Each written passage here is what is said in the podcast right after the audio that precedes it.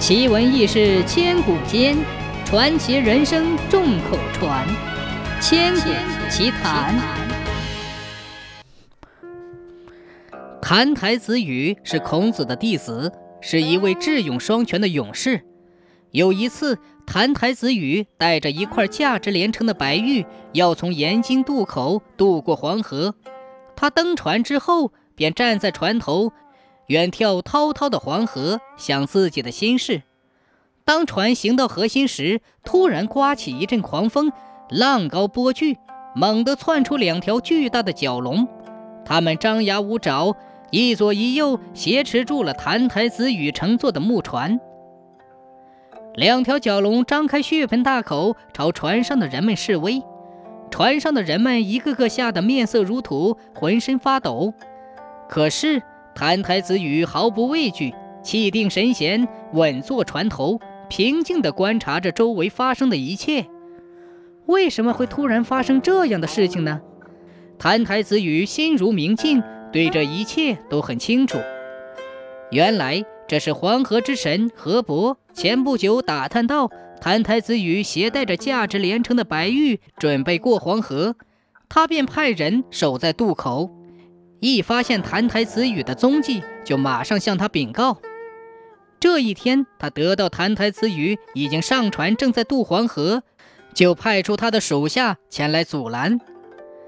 可是河伯的如意算盘打错了。此时，澹台子羽站在船头，面无惧色。只见他左手从怀中掏出那块白碧玉，拿在手里，右手握着剑，高声喊道。无耻的河伯，你给我听着！我知道你想要我的白碧玉。你如果用正当的方法向我请求的话，我还可以考虑。但是你要是采取卑鄙强暴的手段来掠夺，那可是痴心妄想喽！即使我能答应你，你也要问问我手中的这柄宝剑是不是能答应。澹台子羽说罢，纵身跳入水中。挥舞手中的宝剑，与两条蛟龙展开了搏斗。两条蛟龙看澹台子羽来到水中，根本不把澹台子羽放在眼里，以为自己才是水中骄子，便摇头摆尾地逗引着他。澹台子羽挥动着手中的宝剑，劈波斩浪，所向无敌。只几个回合，两条蛟龙便都死在了他的宝剑下。霎时，蛟龙那心碎的血液。便把滔滔的黄河水都染红了。河伯看到澹台子羽挥动着双剑斩了双角龙，知道自己根本就不是澹台子羽的对手，便悄悄地收起了风波，躲藏到隐蔽的地方去了。站在核心船上的人一看澹台子羽杀死了两条恶龙，都为他鼓掌欢呼。此时河上风平浪静。于是，船夫又架起木船，把人们平平安安地送到了河对岸。来到了岸上，澹台子羽回过头来，站在岸边。